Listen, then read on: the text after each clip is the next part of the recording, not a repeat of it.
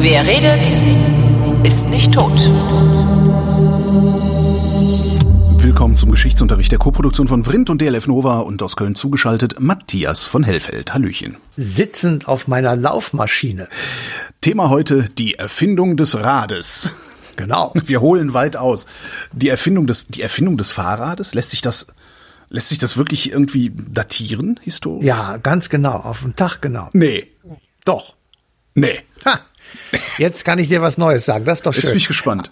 Also, ähm, der, zunächst einmal die Grundlagen allen Wissens. Der Erfinder selbst heißt Karl von Dreis. Das weiß sogar ich. Siehst du, und dieser Karl von Dreis ist in Karlsruhe geboren worden am 29. April 1785. Und ihm steht ein bewegtes Leben vor, wie sich der historisch Geschulte sehr schnell vorstellen kann, weil in unmittelbarer Nachbarschaft beginnt alsbald die französische Revolution. Es beginnt alsbald die Besetzung durch französische Truppen, gerade auch in Karlsruhe. Ähm, Karl von Dreis geht in dieser Zeit zur Schule. Er ist ein schlechter Schüler. Äh, Man macht sich Sorgen um ihn. Äh, Schließlich äh, sagt sein Onkel, er könnte bei ihm eine Försterlehre machen. Ähm, Das macht er auch. Und dann wird er anschließend dann doch irgendwie auf ein Studium noch fixiert, nämlich Landwirtschaft und Physik. Das ist so ein bisschen, habe ich so gedacht, was, welches Ziel steckt wohl hinter der Kombination Landwirtschaft und Physik? Ähm, Und als er dann also alles fertig hat, wird er angestellt als badischer Forstmeister.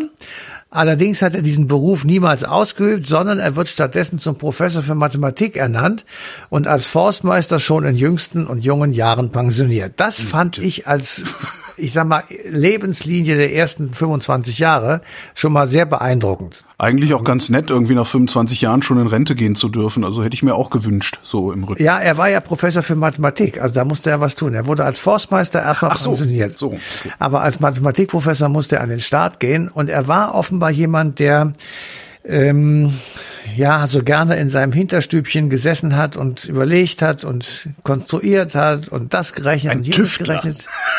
Man könnte sagen, ein Tüftler, genau. Er hat etwas konstruiert, was er am Anfang nannte, einen Wagen ohne Pferd. Ähm, und dann irgendwann ist er auf die Idee gekommen, aus den vier Rädern, die er anfangs hatte, zwei zu machen.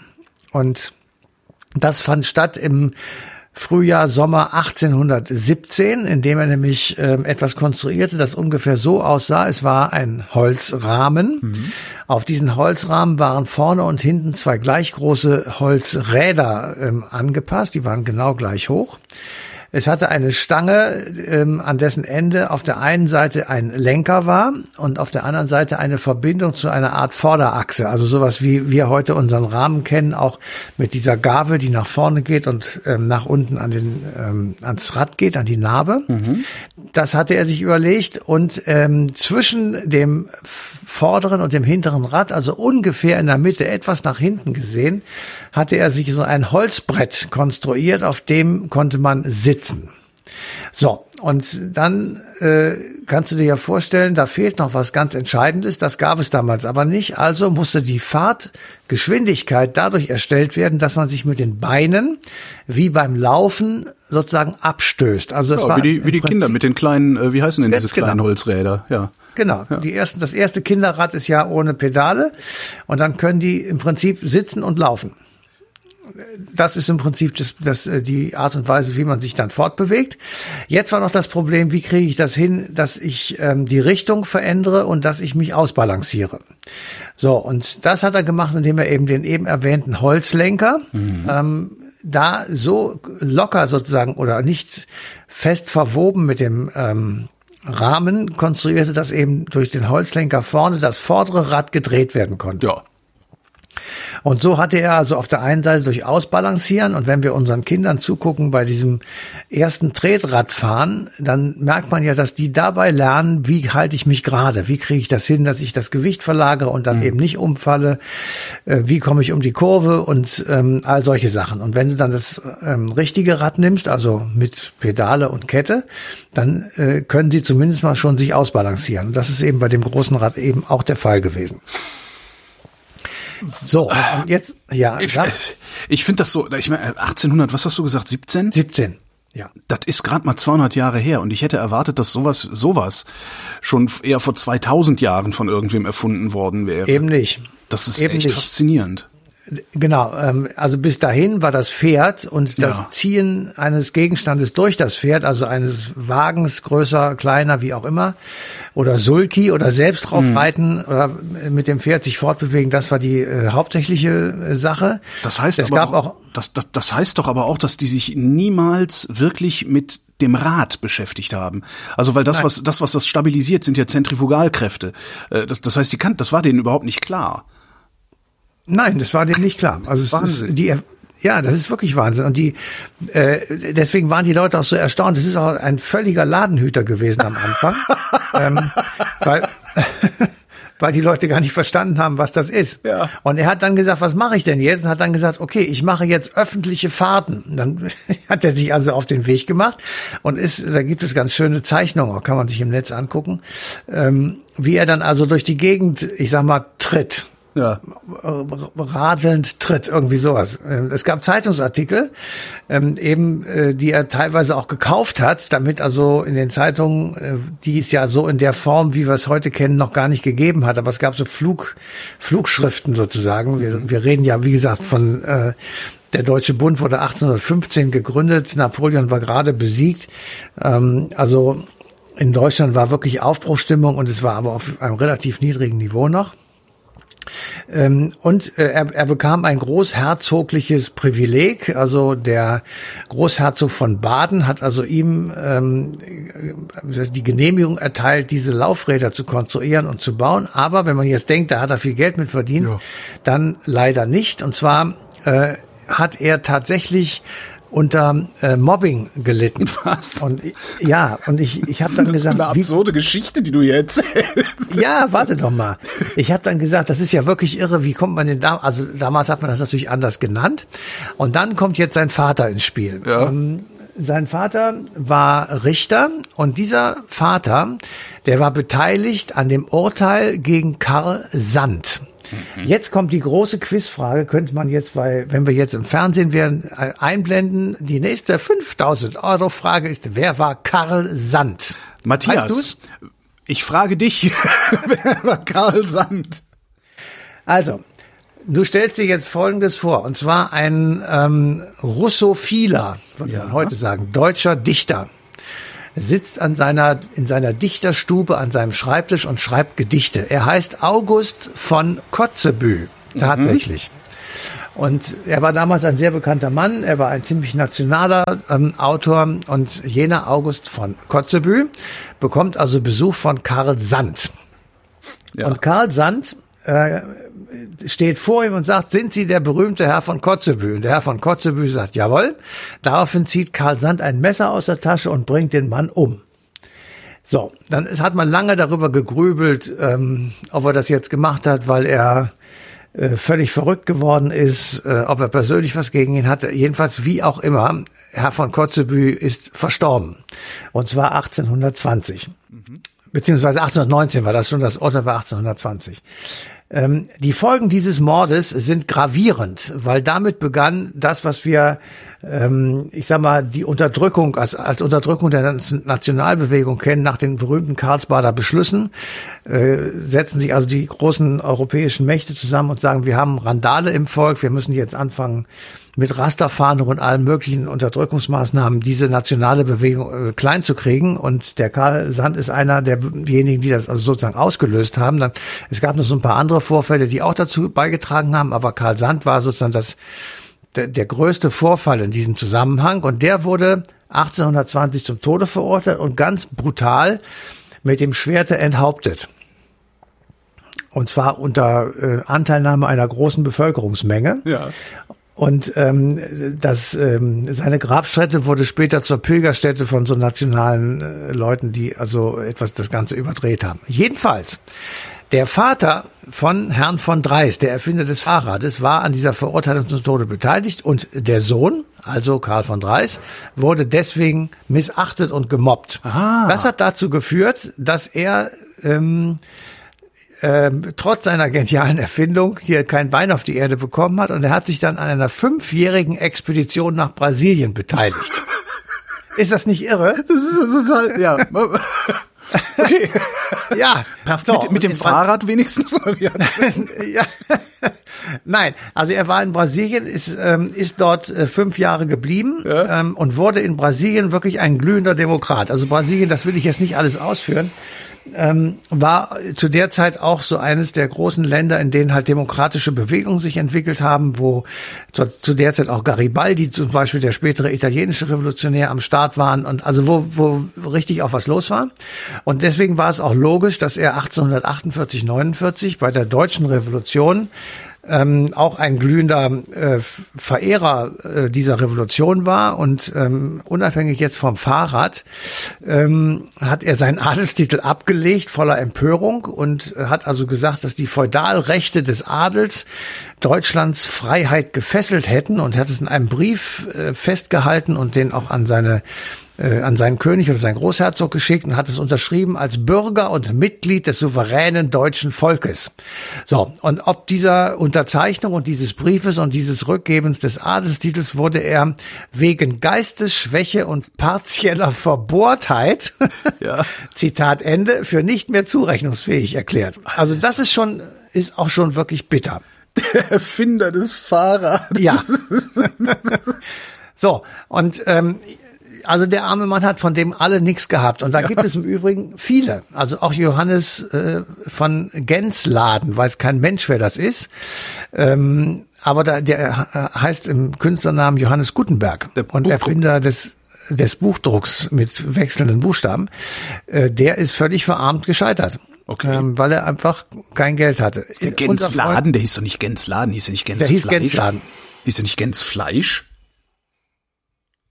Na, das will ich jetzt. Was reißen sie denn da bei dir eigentlich gerade ab? ja, ja, wird immer gebaut. Ich habe ich hab die allwissende Müllhalde gefragt. Er heißt Johannes Gänzfleisch.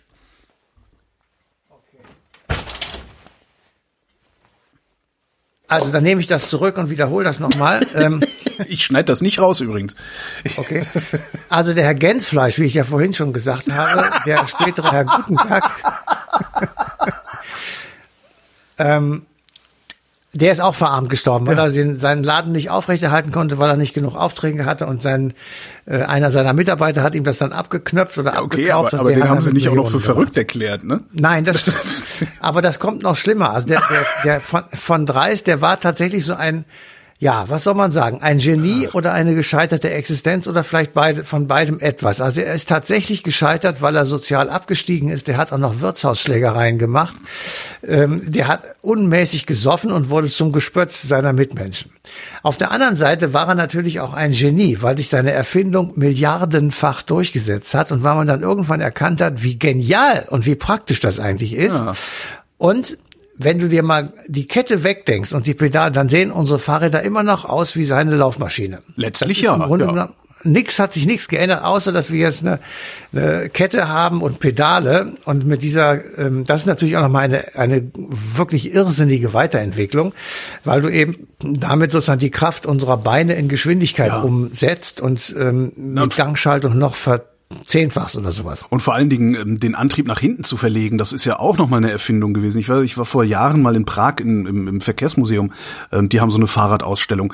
Ähm, dann, dann haben sie als nächstes haben sie dann halt die Pedalen ans Vorderrad, direkt an die Vorderradachse montiert. Ja. Äh, dann haben sie sie wirklich, es gibt Fahrräder, da waren Fahrräder, die haben eine vollkommen abenteuerliche Mechanik, äh, wie sie trotzdem das Vorderrad antreiben, obwohl sie trampeln und so. Also da ist echt nochmal, ja, ja, ja, einiges das passiert. Aber das dürfte dann wahrscheinlich auch sehr schnell gegangen sein hinterher, oder? Ja, ja, das ist, also wenn es sich einmal durchgesetzt hat, das, äh, dann war es natürlich also wie beim Auto. Wenn man es erstmal gemerkt hat, was das für eine gute Idee gewesen ist, ähm, abgesehen mal von Umweltschäden, mhm.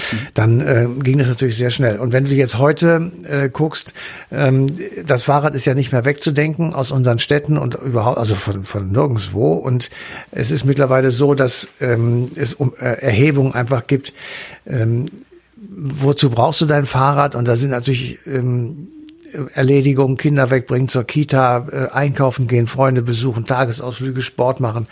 Ähm, mittlerweile ist das Fahrrad ja auch wirklich ein extrem äh, gutes Transportmittel. Also Ja. diese Kisten, die man davor hat oder auch hinten dran, das ist ja alles super einfach. Ähm, mittlerweile ist es auch ein ganz teures Objekt geworden, wie ich festgestellt habe. Du kannst für so ein Fahrrad auch gut mal ein paar tausend Euro ausgeben, das ist überhaupt kein Problem. Ähm, aber immerhin äh, sagen 90 Prozent der Befragten, dass sie das Fahrrad mindestens einmal pro Woche benutzen und ähm, das ist schon irgendwie ganz schön viel. 40 Prozent machen es täglich. Ähm, und wenn wir hier in unserer Großstadt, du in Berlin, ich in Köln, äh, mit dem Auto keine Chance. Das, Nee, das macht das- nicht nur mehr keinen Spaß, sondern ist einfach auch affig. Ja, Fahrrad ist also ist, ist in jedem Fall überlegen. Das Einzige, was man lernen muss, ist, dass man das Fahrrad auch für mehr als drei Kilometer benutzen kann und dass man vielleicht sich dem Wetter angemessen anziehen sollte. Ja, das ist eigentlich ja. Das, das ist in der Tat richtig. Und man muss das Dritte noch beachten. Man hat immer so einen grundsätzlichen Überlebenskampf mit Autotüren. Ja. Ja, und solchen Dingen. Äh, Das ist tatsächlich manchmal ein bisschen schwierig. Also in Köln ist es eine ja, Katastrophe. Ist, ja, sowieso, ja, ja. Ähm, Aber es ist auch wieder, auch wieder Seite- bezeichnend. Ne? Das Problem beim Fahrradfahren sind die Autos.